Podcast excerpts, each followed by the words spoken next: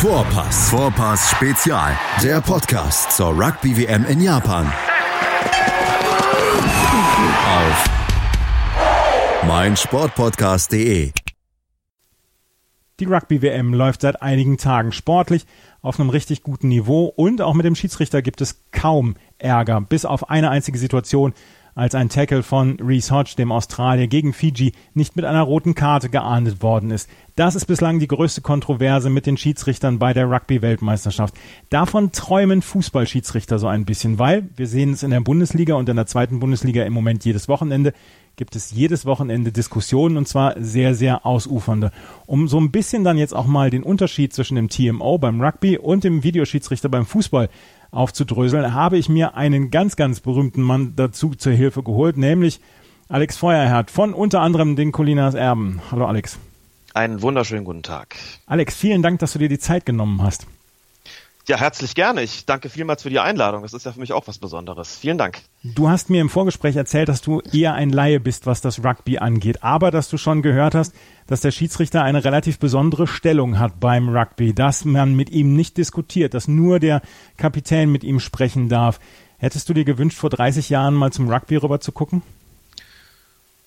Ich weiß gar nicht, ob ich mir das unbedingt gewünscht hätte, aber es ist zumindest interessant zu erfahren, wie die Position, wie die Stellung, wie das Ansehen der Schiedsrichter in anderen Sportarten ist und kann dir den Zusammenhang vielleicht auch kurz die Geschichte erzählen vom Mai dieses Jahres. Da war ich ähm, beim sechsten Forum Sportbewegung Niedersachsen ähm, auf dem Podium. Da ging es um das Thema Schiedsrichter zwischen Respekt und Anfeindung und diskutiert habe ich dort unter anderem mit Ralf Tietke, dem Präsident der Schiedsrichtervereinigung im Deutschen Rugbyverband, ein ganz großartiger Mensch, wie ich fand.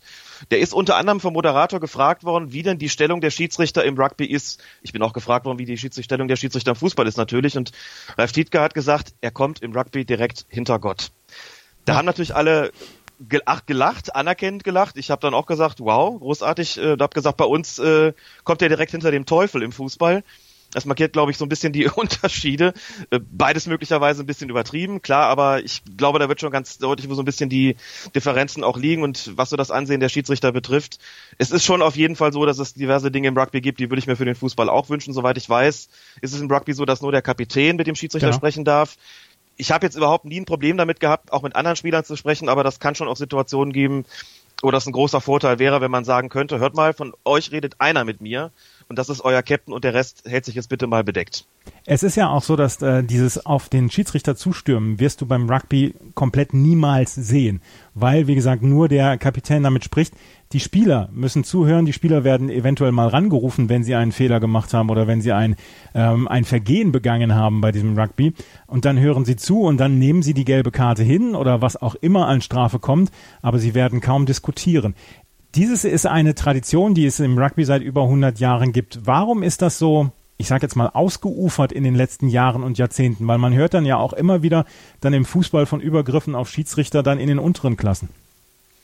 Ich glaube, das hat ganz viele Gründe. Du hast gerade das Thema Tradition benannt. Das gilt für den Fußball sicherlich in gewisser Weise auch. Das hat sich halt so entwickelt.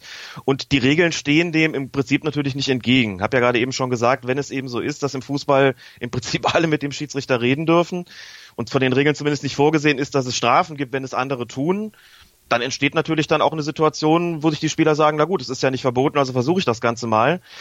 Vielleicht liegt es daran, dass die Schiedsrichter teilweise nicht konsequent genug gewesen sind. Vielleicht liegt es teilweise auch daran, dass das relativ wenig Akzeptanz erfahren würde, auch in der Öffentlichkeit, wenn die Schiedsrichter der härter durchgreifen würden. Das ist immer so eine Sache, die müsste man vielleicht auch mal einfach ausprobieren. Was wäre eigentlich, wenn die Schiedsrichter da hart durchgriffen? Wenn sie es tun, wie im unterklassigen Amateurfußball schon mal, wo das durchaus vorkommen kann, dass da Kollegen pfeifen, die jetzt vielleicht nicht mehr unbedingt alles sehen, aber sehr präsent sind, wenn es um das Thema Beschwerden geht. Solche Spieler, Spiele ufern regelmäßig dann aus, auch wirklich in, in eine wahre Kartenflut, weil es dafür im Fußball auch einfach nicht die Akzeptanz gibt. Sowas müsste, glaube ich, wenn es, wenn man es durchsetzen wollte, auch gut vorbereitet werden. Dann müsste man, glaube ich, sagen, sowas wie, nur ein Beispiel, wir wollen uns stärker am Rugby orientieren, wir wollen, dass die Belagerung der Schiedsrichter, dass diese ständigen Rudelbildung bei Entscheidungen aufhören. Wir legen jetzt fest, mit dem Schiedsrichter spricht zunächst mal nur der Kapitän, der Rest hat daneben zu stehen und wir greifen auch bei Protesten jetzt härter durch.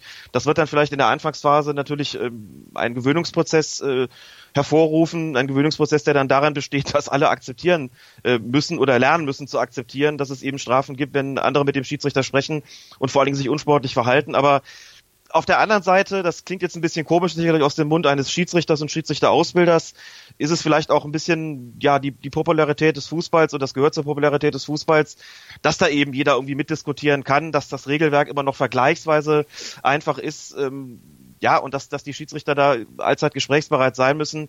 Aber mir geht das teilweise auch viel zu weit und natürlich äh, ist es dann auch elementarer Bestandteil der Schiedsrichterausbildung, den Unparteiischen beizubringen, wie geht man eigentlich mit solchen Situationen um? Wie wird man, äh, wie wird man ihnen Herr? Wie, wie agiert man? Wie geht man vor? Auch wenn es dann äh, dazu kommt, dass es irgendwie ähm, übertrieben ist und natürlich, ja, ist Akzeptanz einer der, der ganz wenigen, einer der ganz, äh, ganz äh, wichtigen Punkte beim Fußball, Akzeptanz des Schiedsrichters über die originellen Regelkenntnisse hinaus, die er sich erarbeiten muss. Und bei richtig guten Schiedsrichtern kommt es dann auch zu deutlich weniger Protesten und da steht dann auch nicht mehr die halbe Mannschaft um ihn und umkreist ihn und umringt ihn und, äh, schimpft auf ihn ein und brüllt auf ihn ein. Also das kommt dann auch noch dazu, aber ich denke sicherlich, dass das Regelwerk des Fußballs da auch eine Rolle dabei spielt, dass es eben so ist, wie es ist. Ein technisches Hilfsmittel, was es beim Rugby seit 2001 gibt und seit ähm, beim äh, beim Fußball seit einigen Jahren ist der Videoschiedsrichter beziehungsweise im Rugby heißt er der TMO, der Te Television Match Official.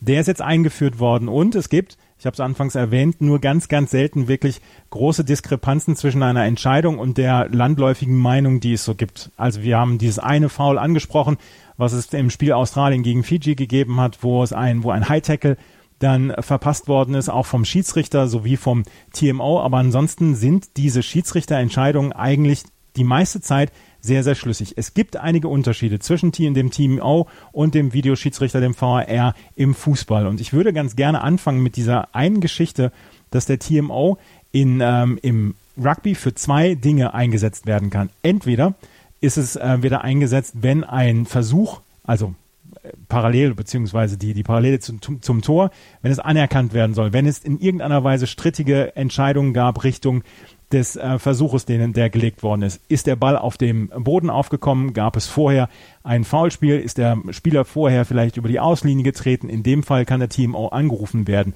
Das andere Mal, wo der TMO eingreifen kann, ist, wenn in einer Spielsituation, die der Schiedsrichter nicht gesehen hat, es ein Foul gegeben hat, eine bestrafungswürdige Aktion. Das sind die beiden Aktionen, wo im Moment der TMO angerufen werden kann. Wann kann der VAR, der Videoschiedsrichter im Fußball, ähm, ja, angerufen werden, beziehungsweise wann kommt der ins Spiel?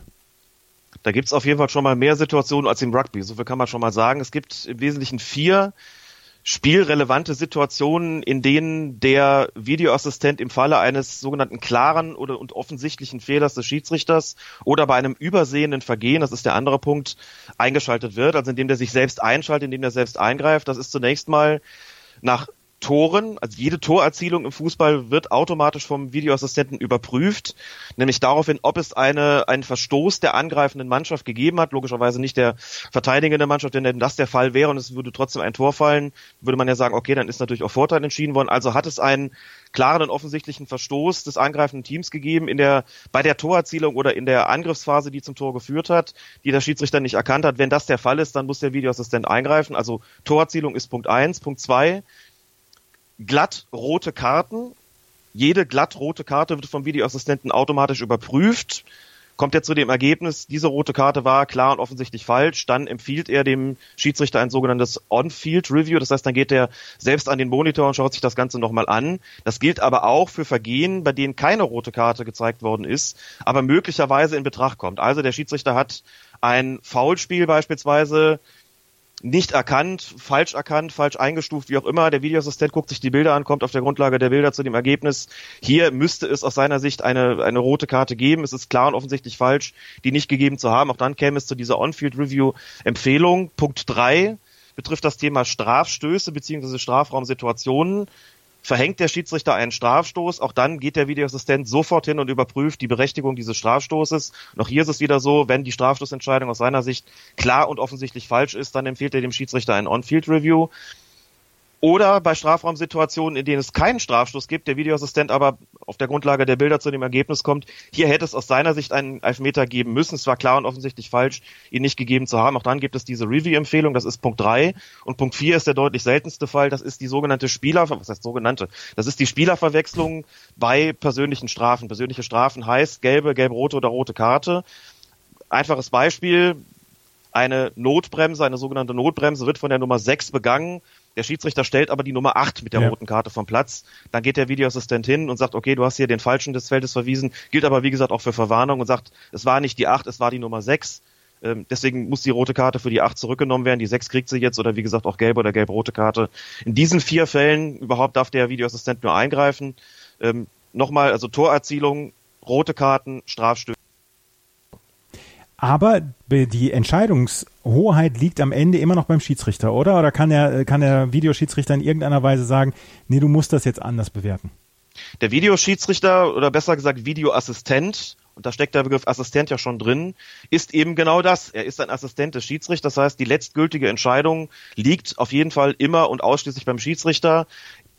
Der Videoassistent ist also kein Oberschiedsrichter im Fußball. Er kann Empfehlungen zur sogenannten Entscheidungsumkehr aussprechen. Der Schiedsrichter guckt sich dann das in klar definierten Fällen dann auch am äh, Monitor an. Also man unterscheidet zwischen, ich will das jetzt nicht zu sehr ausweiten, aber zwischen sogenannten faktischen Entscheidungen und sogenannten subjektiven Entscheidungen. Faktische Entscheidungen, das hieß beispielsweise Abseitsstellung, ja oder nein, war der Ball innerhalb oder außerhalb. Da gibt's nur schwarz und weiß. Das heißt, da guckt der Videoassistent drauf und sagt, habe ich klar so erkannt, musst du dir auch nicht mehr anschauen. Das ist also eine sozusagen eine VAR-Only-Entscheidung. In allen anderen Fällen, sprich Foulspiel, Handspiel, solche Sachen, rote Karten, wird der Schiedsrichter an den Monitor geschickt, beziehungsweise wird ihm die Empfehlung gegeben, sich die Szene im sogenannten On-Field Review auf dem Monitor am Spielfeldrand doch mal selbst äh, dann anzuschauen. Aber die letztgültige Entscheidung trifft immer er, wenn der Videoassistent also ihn rausschickt und der kommt dann auf der Grundlage der Bilder am Spielfeldrand dann auf dem Monitor zu dem Ergebnis, meine Entscheidung, die ich getroffen habe, die kann man so vertreten, dann wird er dabei bleiben. Er kann also sozusagen nicht vom Videoassistenten overturned werden. Der ist, wie gesagt, nur ein Assistent.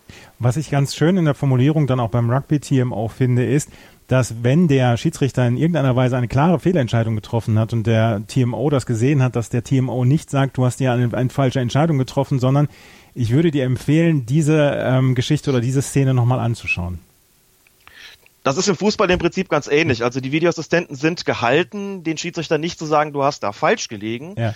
sondern ihnen zunächst mal über das Headset zu schildern, was sie wahrgenommen haben. Man tauscht im Grunde genommen, das ist der wesentliche Punkt, man tauscht im Grunde genommen eine Wahrnehmung aus. Der Videoassistent wird vielleicht sagen, deine Wahrnehmung, lieber Schiedsrichter, deckt sich aus meiner Sicht nicht mit den Bildern. Auf den Bildern ist Folgendes wahrzunehmen. Dann wird der Schiedsrichter natürlich merken, okay, da gibt es offensichtlich einen Unterschied und das löst man dann eben in aller Regel auf, indem der Schiedsrichter sich die Bilder selbst nochmal anschaut. Jetzt kann man natürlich sagen, in dem Moment, wo der Videoassistent ihm eine Wahrnehmung schildert, merkt er ja schon, okay, hier gibt's offensichtlich einen Dissens. Natürlich wird er durch diese Aussage, durch diese Schilderung der Wahrnehmung, durch, durch den Videoassistenten schon so ein bisschen in die Richtung gedrängt. Da hast du möglicherweise einen Fehler gemacht. Aber nochmal, der Videoassistent soll dem Schiedsrichter nicht sagen, hör mal, da hast du dich geirrt, das musst du anders machen, sondern er soll ihm die Wahrnehmung schildern klar, wie gesagt, er drängt ihn schon so ein bisschen in die Richtung, aber die letztgültige Entscheidung nochmal, die trifft der Schiedsrichter dann äh, auf der Grundlage der Bilder selbst. Hey, Malte Asmus von meinsportpodcast.de hier. Ab März geht's weiter mit unseren 100 Fußballlegenden. Staffel 4 bereits. Freut euch auf Slatan Ibrahimovic, Michel Platini, Cesar Luis Minotti, Paolo Maldini, um nur mal vier zu nennen. Und bis wir mit der vierten Staffel kommen, hört doch einfach nochmal rein in die bisherigen drei Staffeln. Ronaldinho, Sepp Meyer, Gary Lineker, Lothar Matthäus und viele weitere warten da auf euch. 100 Fußballlegenden. Jetzt überall, wo es Podcasts gibt. 100% Sport. Jederzeit auf Abruf. Auf meinsportpodcast.de mein Sportpodcast.de ist Sport für die Ohren. Folge uns auf Twitter Ein großer Unterschied, der zwischen dem TMO und dem Fußballschiedsrichter, Videoschiedsrichter besteht, ist, wie diese Situationen angeschaut werden. Beim Rugby TMO wird dem Schiedsrichter das Bild beziehungsweise die Szene, die strittige Szene auf dem auf der Leinwand beziehungsweise auf dem Videowürfel in im Stadion angezeigt. Der Rugby, der Fußballschiedsrichter muss dazu zu diesem zum On-Field Review gehen beziehungsweise zu diesem kleinen Monitor gehen. Dazu gibt es dann noch vom ähm, Schiedsrichter, wenn er den TMO anruft, eine klare Entscheidung beziehungsweise eine Szene. Der äh, Schiedsrichter sagt zum TMO, bitte überprüf folgende Szene. Hat dieser Ball auf dem Boden gelegen oder gab es davor ein Abseits oder gab es davor ein, ein Foul? Er darf niemals drei Situationen insgesamt überprüfen oder die ganze Situation, sondern er muss sich auf eine einzige Szene beschränken. Ist das beim, beim äh, Schiedsrichter, beim Videoschiedsrichter genauso? Auf den Videowürfel kommen wir gleich nochmal. Im Fußball ist es grundsätzlich so, dass es auch Situationen geben kann, in denen mehrere Dinge überprüft werden können. Also nur mal so ein Beispiel. Es kann sein, dass der Stürmer den Ball mit der Hand spielt. Vom Schiedsrichter bleibt das aber unerkannt und dann gelangt der Ball von diesem Stürmer zu einem anderen Mitspieler, der möglicherweise im Abseits steht und dann ein Tor erzielt. Das hatten wir jetzt in der zweiten Liga beim Spiel Stuttgart gegen Fürth, genau diese Situation. Da werden dann zwei Situationen überprüft. Da wird dann geschaut, zunächst mal, gab es wirklich ein Handspiel dieses Angreifers? Das muss als erstes beurteilt werden. Und als zweites, wenn nein, wird dann möglicherweise eine Abseitsstellung wirksam. Also es kann schon auch Situationen geben, wo es, äh, wo mehrere Vergehen sozusagen dann in die Betrachtung oder mögliche Vergehen in die Betrachtung einbezogen werden und auch mehrere Dinge entschieden werden werden müssen. Ähm, das Ganze läuft dann aber eben unter Überprüfung einer Torerzielung und da kann es dann eben, wie gesagt, sein, dass im Vorfeld dieser Torerzählung sich gleich mehrere Vergehen der angreifenden Mannschaft zugetragen haben. Das würde dann auch auf jeden Fall alles überprüft. Der Schiedsrichter müsste also in diesem Fall nicht sagen, bitte prüf nur Abseits oder bitte prüf nur das Handspiel. Wie man überhaupt sagen muss, in der Praxis ist es im Fußball so, da greift der Videoassistent ein und empfiehlt dem Schiedsrichter etwas oder gibt ihm eine Rückmeldung. Es ist zwar theoretisch möglich, dass der Schiedsrichter umgekehrt sagt, bitte schau dir das nochmal an. Und so in der direkten Unterhaltung kommt es auch schon mal vor, so, so ein bisschen nach dem Motto, ihr habt das im Blick, ja, damit auf keinen Fall was übersehen wird. Das kommt in seltenen Fällen auch schon mal vor, dass ähm, irgendwas nicht bemerkt wird. Du hast es ja gerade schon gesagt, im Rugby hat es den Fall jetzt auch gegeben. Passiert im Fußball auch schon mal, aber der weitaus häufigere Fall ist, dass der Videoassistent auf der Grundlage der Bilder etwas bemerkt und dem Schiedsrichter mitteilt und deutlich seltener, dass der Schiedsrichter sagt, bitte überprüf das nochmal. Ich bin mir meiner Entscheidung nicht sicher. Damit geht auch einher, dass der Schiedsrichter zunächst mal auf jeden Fall angehalten ist, auf dem Feld eine Entscheidung zu treffen. Es soll also nicht so sein, es ist nicht ausdrücklich verboten, aber es soll auf keinen Fall so sein, dass der Schiedsrichter einfach sagt, ich entscheide hier einfach mal gar nichts. Und wenn irgendwas gewesen ist, dann wird sich der Videoassistent schon melden. Solche Fälle hat es auch schon gegeben, die führen dann auch zu einer Entscheidung. Das ist aber nicht vorgesehen. Also da merkt man auch die Stellung des Schiedsrichters im Fußball, der soll im Wesentlichen auf dem Platz entscheiden, auf der Grundlage seiner Wahrnehmung und immer erst eine Entscheidung treffen eine Entscheidung zu treffen kann auch bedeuten, ich habe nichts wahrgenommen, ich habe kein Vergehen bemerkt, also habe ich das Spiel weiterlaufen lassen. Und dann ist der Videoassistent sozusagen gehalten, da einzugreifen und er soll eben nicht als Oberschiedsrichter fungieren und das bedeutet eben auch, ähm, das Spiel soll nicht einfach weiterlaufen. Der Schiedsrichter sagt dann auch, weißt du was, wenn du was gesehen hast, dann meldest du dich bitte und ansonsten geht's ja einfach mal weiter. Das soll eben im Fußball nicht der Fall sein. Mhm. Und damit kommen wir zu diesem Videobild. Der Schiedsrichter beim äh, Fußball sieht es für sich alleine, dieses Bild, beziehungsweise die Fernsehzuschauer bekommen dann auch das Bild ähm, dazu, welche Szene überprüft wird, beziehungsweise um welche Szene es geht, warum der ähm, Schiedsrichter dann zu diesem Video-Review läuft. Beim Rugby ist es so, dass auf den beiden äh, Videoleinwänden beziehungsweise auf dem Videowürfel diese Szene nachgestellt wird. Findest du das als Schiedsrichter beziehungsweise Schiedsrichterbeobachter gut, was der ähm, Fußball macht? Findest du es besser, was das Rugby macht oder wo siehst du die Unterschiede beziehungsweise die Vorteile und Nachteile? Ich glaube, das ist eine Frage der Akzeptanz, vielleicht auch, was man besser findet. Man muss sich immer vorstellen, wenn der Schiedsrichter sich das im Stadion auf dem Videowürfel anschaut, also im Prinzip ja gemeinsam mit den Zuschauern, wenn ich das richtig verstanden habe, genau. bestimmt, ne? Mhm. Gemeinsam mit den Zuschauern, dann würde ich sagen, hängt die Bewertung auch davon ab, wie reagiert dieses Publikum eigentlich? Also beeinflusst es den Schiedsrichter erkennbar in seiner Entscheidungsfindung?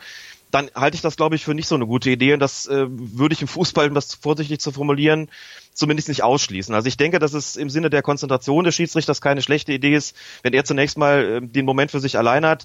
Die Schiedsrichter, mit denen ich gesprochen habe, die haben ja auch gesagt, das ist alles andere als leicht. Wenn du da rausläufst, vielleicht mit einem Puls von 160 und hast noch die Szene, so wie du sie auf dem Platz wahrgenommen hast, die hast du noch im Kopf und dann stehst du vor diesem Fernseher, stehst du vor diesem Monitor und siehst Bilder, wo du dir erstmal klar machen musst, das ist jetzt gerade die Szene, die sich auf dem Platz zugetragen mhm. hat und manche Schiedsrichter sagen oder Schiedsrichter sagen, das, was ich da sehe, da muss ich mir erstmal klar machen, hey, das ist gerade wirklich passiert. Das ist ja eine völlig andere Perspektive, die die Kameras da zeigen, als die, die der Schiedsrichter möglicherweise gerade gehabt hat. Die sagen, wir sind da eh schon unter Stress, da warten natürlich auch Leute drauf und jetzt die Vorstellung, dass die alle parallel dazu auch gucken und dafür natürlich auch Reaktionen kommen, und insbesondere natürlich, wenn es die Heimmannschaft betrifft, äh, besonders laute Reaktionen kommen, ich glaube, da würden viele Schiedsrichter sagen, das beeinträchtigt sie in ihrer Konzentration so stark, äh, dass sie es lieber haben, das am Monitor gucken zu können. Das ist eine Vermutung von mir, denn das steht ja überhaupt nicht zur Diskussion, dass das im Fußball so läuft. Im Fußball, ganz kurz, ist es so, die Fernsehzuschauer sehen, ich rede jetzt mal von der Bundesliga zunächst, die Fernsehzuschauer sehen bei einem On-Field-Review, also einen einfachen Check, das heißt, was, was die da in ihrem stillen Kämmerlein in, in Köln machen, das bekommt der Fernsehzuschauer so nicht mit. Was der Fernsehzuschauer mitbekommt, ist, wenn es zu einem On-Field-Review kommt, dann sieht der dieselben Bilder oder die gleichen Bilder, die der Schiedsrichter am mhm. Spielfeldrand auch sieht. Das kann der dann also in dem Moment nachvollziehen. In den Bundesliga-Stadien selbst bekommt man keine bewegten Bilder zu sehen. Da gibt's nur Texteinblendungen, da steht dann im Idealfall, wenn es äh, denn alles so läuft, wie es soll, steht dann Ereignis, Grund der Überprüfung und Ergebnis. Aber es gibt keine bewegten Bilder.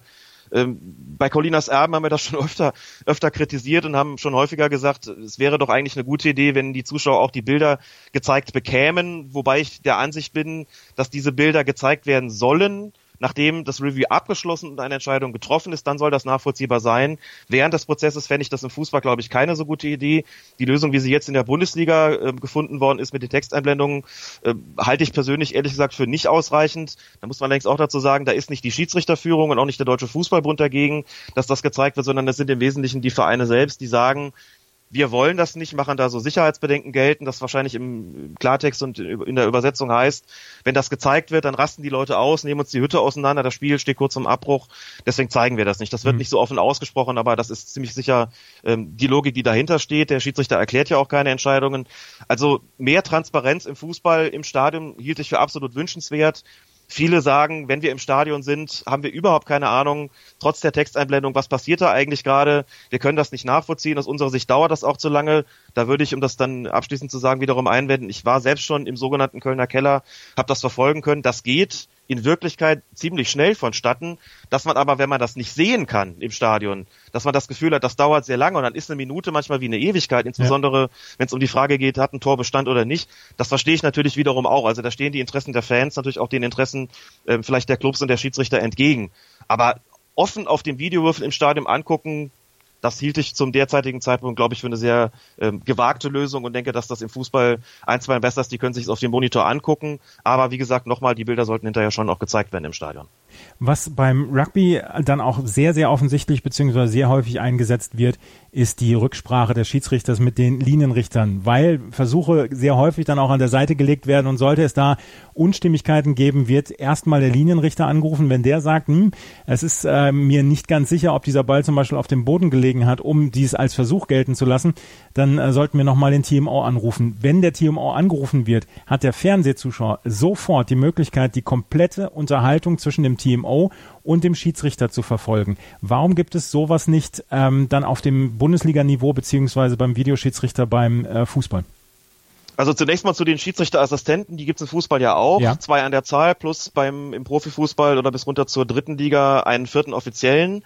Das sind für den Schiedsrichter auch immer die ersten Ansprechpartner, denn die beurteilen ja sozusagen auch in Echtzeit. Schiedsrichter und äh, Schiedsrichterassistenten bzw. vierte Offizieller sind mit einem Headset verbunden, das heißt, sie können sich direkt unterhalten. Da muss also niemand mehr rauslaufen. Das wird teilweise gemacht, um den Zuschauern zu signalisieren, hier findet gerade eine Unterhaltung, ein Austausch äh, von Informationen statt. Aber grundsätzlich können die sich übers Headset unterhalten. Also das gibt's im Fußball auch und die sind, wie gesagt, die ersten Ansprechpartner, bevor da überhaupt der Videoassistent ins Spiel kommt. Was man in der Tat nicht hören kann, du hast es schon gesagt, ist die Unterhaltung die es dann im Falle eines Reviews gibt zwischen Schiedsrichter und Videoassistent. Da bin ich so ein bisschen gespalten. Auf der einen Seite bin ich schon ein Freund von Transparenz, dass man die Dinge nachvollziehen kann. Auf der anderen Seite bin ich selbst lange genug Schiedsrichter gewesen, um auch zu wissen, dass es ganz gut sein kann, wenn bestimmte Unterhaltungen sowohl im Schiedsrichtergespann als auch mit den Spielern nicht transparent und nicht öffentlich werden. Äh, ich will jetzt gar nicht von Trash Talk anfangen, aber es gibt bestimmte Dinge, die klärt man ganz gerne unter vier Augen, die muss auch nicht jeder mitbekommen. Äh, das, das ist wie ein bisschen wie in der Politik. Auch Geheimdiplomatie hat schon ihren Sinn. Es muss nicht immer alles öffentlich sein. Verstehe natürlich das Bedürfnis der Zuschauer danach, dass die sagen, wir hätten das gerne nachvollzogen, wir finden das spannend, wir können diesen ganzen Prozess dann auch nachempfinden, haben vielleicht auch mehr Verständnis. Aber es gibt auch Situationen, da möchte man ab und zu schon mal was besprechen, was vielleicht nicht jeder mitkriegen soll, was aber trotzdem für eine Entscheidungsfindung ganz zuträglich sein kann. Und dann redet man vielleicht einfach anders, wenn man weiß, alle hören mit. Äh, das kann in bestimmten Situationen von Nachteil sein, wenn man weiß, jeder kann da mithören. Und das kann natürlich in vielen Situationen auch von Vorteil sein, wenn man weiß, da ist eine Transparenz gegeben, die möglicherweise auch zu mehr Akzeptanz führt. Also das ist, glaube ich, so ein so ein zweischneidiges Schwert. Kann ich nicht so richtig klar in die eine oder andere Richtung auflösen. Möchte aber auch dazu sagen, und äh, da mache ich auch gar keinen Hehl daraus, ich bin eben, wie gesagt, ähm, seit 1985 Schiedsrichter und bin natürlich auch damit aufgewachsen, dass man Entscheidungen überhaupt nicht erklären muss als Schiedsrichter. Die Zeiten haben sich geändert und dazu möchte ich ausdrücklich sagen, das ist gut so. Man muss den Spielern heute gegenüber auch äh, transparenter sein, muss mehr erklären so generiert man auch Akzeptanz. Das hat lange Jahre, Jahrzehnte ähm, sind da ins Land gezogen, wo man sagen muss, da hat man gesagt oder hat man argumentiert, ein Schiedsrichter, der viel erklärt, ist einer, der keine Akzeptanz hat, das schwächt seine Autorität. Ich glaube, das hat sich so ein bisschen umgedreht. Allerdings hinkt man im Fußball vielleicht auch noch so ein bisschen hinterher. Also grundsätzlich mehr Akzeptanz wäre sicherlich nicht schlecht. Ob ich ähm, immer jede Unterhaltung mit dem Videoassistenten übertragen muss, muss ich mir, glaube ich, noch überlegen. Da sehe ich auf jeden Fall auch die Nachteile. Ich habe äh, für, für mich persönlich habe ich ähm, entschieden, beziehungsweise habe ich festgestellt, dass bei mir die Entspannung sehr, sehr viel schneller eintritt, wenn ich einfach den Schiedsrichtern zuhören kann, über welche Entscheidungen sie sich unterhalten und in welchem, ja, in welchem Ausmaß sie sich unterhalten. Und dann ähm, hat für mich diese, diese Erklärung dieser Schiedsrichter immer zu einem ja, relativ guten Gefühl dann auch geführt. Natürlich bin ich nicht immer zu 100 Prozent mit dem Schiedsrichter übereingekommen, aber insgesamt muss ich sagen, bei mir hat sich das Verständnis deutlich erhöht, seitdem ich diesen TMO beim Rugby kenne und dort dann auch diese, diese Unterhaltung mitbekommen habe. Vielleicht hängt das auch ein bisschen damit zusammen, jetzt nicht nur von, was dich persönlich betrifft, sondern auch damit zusammen, worüber wir ganz am Anfang gesprochen haben, mit der Akzeptanz, mit der grundsätzlichen Akzeptanz, dem Respekt der Stellung des Schiedsrichters ja. in der jeweiligen Sportart. Reden wir erstmal gar nicht über die Zuschauer, sondern reden wir über die Spieler selbst wie gesagt, wenn mir ähm, der Chef der deutschen Rugby-Schiedsrichter sagt, wir kommen im Rugby direkt hinter Gott, dann muss man auch sagen, wenn man das hören kann, gut, das kriegen ja dann die Zuschauer mit, nicht unbedingt die Spieler, oder wird das im Stadion übertragen, die Nein, im Stadion wird die Unterhaltung nicht übertragen. Ah. Okay, gut. Also dann ist es jetzt ein bisschen schwierig, das hatte ich mir jetzt so schön ausgemalt, aber möglicherweise, da müssen wir die Zuschauer doch mit einbeziehen. Vielleicht ist es halt einfach so, dass die Akzeptanz äh, einfach eine Rolle spielt dabei, ähm, dass man sagen muss, okay, die ist im Rugby generell höher, dann kann man sowas auch über, eher übertragen, weil man weiß, das wird in, in aller Regel dann auch hingenommen, wird in aller Regel auch eben akzeptiert, trägt zum Verständnis bei. Letzteres zum Verständnis beizutragen, ist natürlich sicherlich ein wichtiger Punkt, denn äh, also bei Colinas Erben ist es natürlich, also wir sind ja keine Leute, die jetzt irgendwie während des laufenden Spiels irgendwelche Live-Kommentare, vielleicht über Twitter oder sowas, aber natürlich nicht im Fernsehen und schon gar nicht in absoluter Echtzeit irgendwie da abgeben, aber da haben wir schon das Feedback bekommen von Leuten, die gesagt haben, seit wir das besser verstehen, nicht zuletzt durch eure Erklärungen, verstehen wir auch den Schiedsrichter besser, haben wir mehr Respekt vor ihm. Also ich glaube schon, dass das grundsätzlich in diese Richtung funktioniert. Wir kennen aber auch die Reaktion, man kann erklären, so viel man will.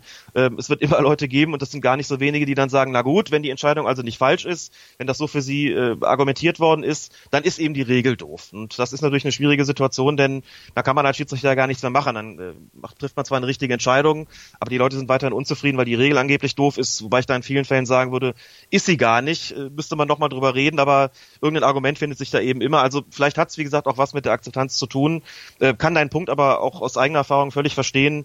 Äh, wenn man für Transparenz sorgt, hat man sicherlich immer auch die Chance, dass man darüber mehr Akzeptanz generiert und vielleicht ist es im Fußball auch so. Bin mir da, wie gesagt, nicht ganz so sicher, finde aber das Argument, das du sagst, natürlich auch durchaus überzeugend ich glaube, wir sind dann auch auf des Pudels Kern gekommen. Es geht einfach um die Akzeptanz des Schiedsrichters, gerade bei, bei den Spielern und dann auch bei den Zuschauern.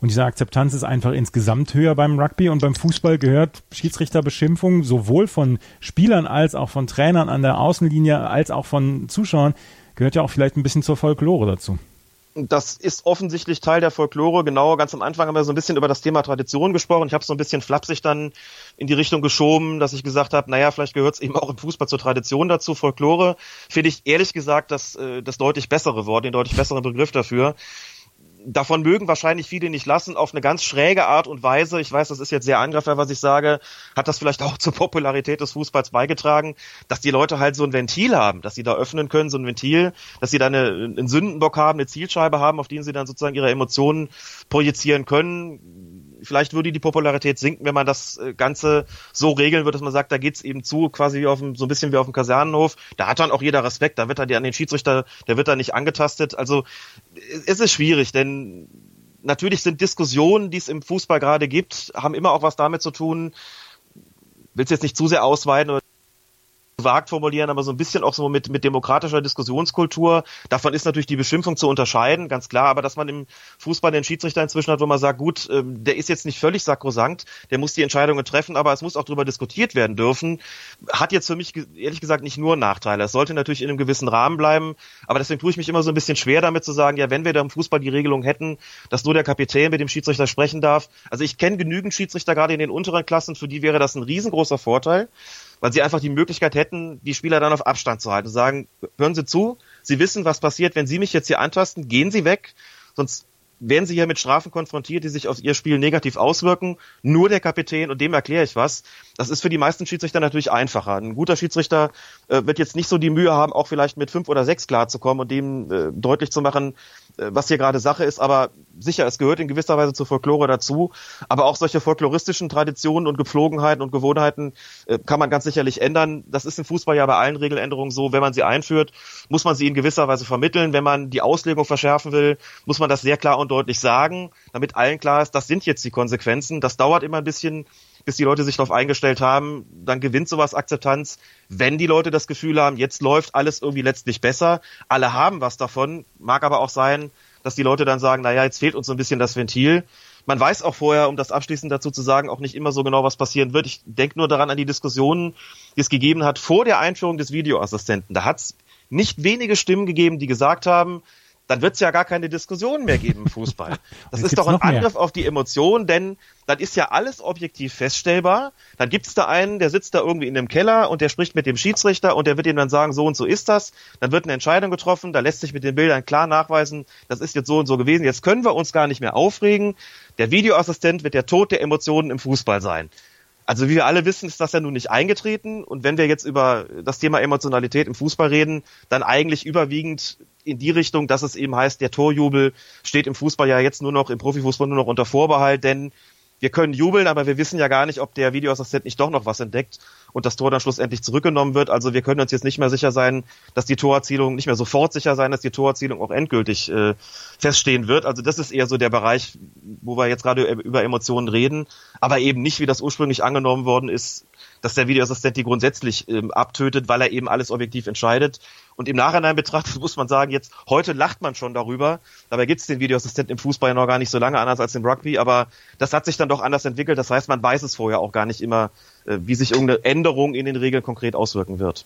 Wir werden es hier auch nicht auflösen können, beziehungsweise wir haben es nicht auflösen können, aber wir haben so ein bisschen ich glaube, Verständnis füreinander geschaffen. Ja, es wird immer dann noch äh, von Fußballfans, die sich auch mit Rugby beschäftigen, gesagt, ja, es ist ähm, beim, beim Rugby funktioniert das so gut, warum funktioniert es beim Fußball nicht? Und dann können wir umgekehrt sagen, ja, aber es ist etwas kompliziert. Ich glaube, da haben wir jetzt einen ganz guten Unterschied geschafft.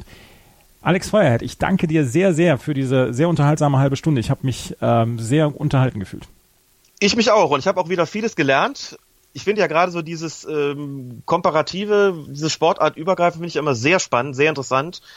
Und das hat auf jeden Fall nochmal mein Interesse am Rugby geweckt und ich glaube, da werde ich jetzt zukünftig auch ein bisschen genauer hinschauen. Du solltest Gerade hinschauen. was das Thema Schiedsrichter betrifft. Du solltest hinschauen, vor allen Dingen die Rugby-WM ist ganz, ganz toll. Vielen Dank, Alex Feiert. Gerne, mach's gut, tschüss. Die komplette Welt des Sports.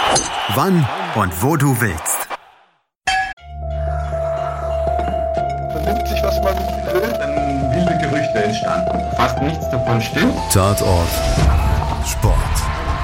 Wenn Sporthelden zu Tätern oder Opfern werden, ermittelt Malte Asmus auf meinsportpodcast.de. Folge dem True Crime Podcast, denn manchmal ist Sport tatsächlich Mord. Nicht nur für Sportfans. Vorpass. Vorpass Spezial. Der Podcast zur Rugby WM in Japan. Andreas Thies liefert dir mit den Experten unseres Rugby Talks Vorpass Ja, das stimmt. alles rund um das Rugby-Event des Jahres. Wird Neuseeland zum dritten Mal hintereinander Weltmeister? Wer kann die All Blacks gefährden? Und kann Gastgeber Japan auch 2019 überraschen? Sei dabei, wenn Vivian Bahlmann, Donald Peoples und Georg Moltz die Rugby-WM für dich analysieren. Vorpass Spezial auf meinsportpodcast.de